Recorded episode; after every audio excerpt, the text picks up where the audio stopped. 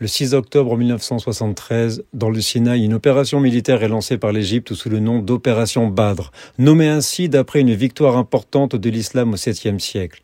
Les militaires égyptiens ont utilisé des canons à eau pour creuser rapidement des passages dans le mur de sable bordant la rive du canal de Suez et installer des ponts pour permettre aux blindés de traverser. L'opération est lancée en parallèle avec une offensive syrienne sur le plateau du Golan. Elle avait pour objectif de récupérer les territoires qu'ils avaient perdus face à Israël lors de la guerre des six jours. Ainsi débuta la guerre israélo-arabe de 73, la guerre de Kippour. Cette opération a été préparée pendant cinq ans, cinq ans d'exercice, d'entraînement, d'une planification opérationnelle de deux ans avant et d'une campagne massive de désinformation l'attaque surprendra les Israéliens.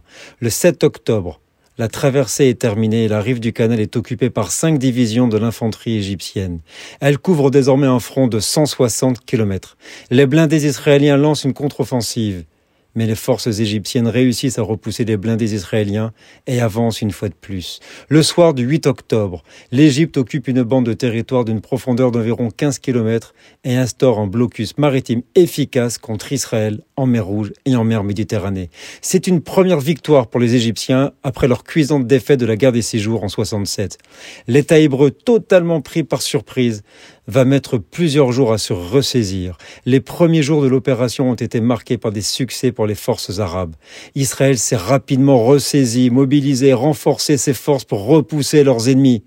La guerre a finalement pris fin avec un cessez-le-feu le 25 octobre 1973 par une victoire douloureuse d'Israël. À demain pour une autre histoire.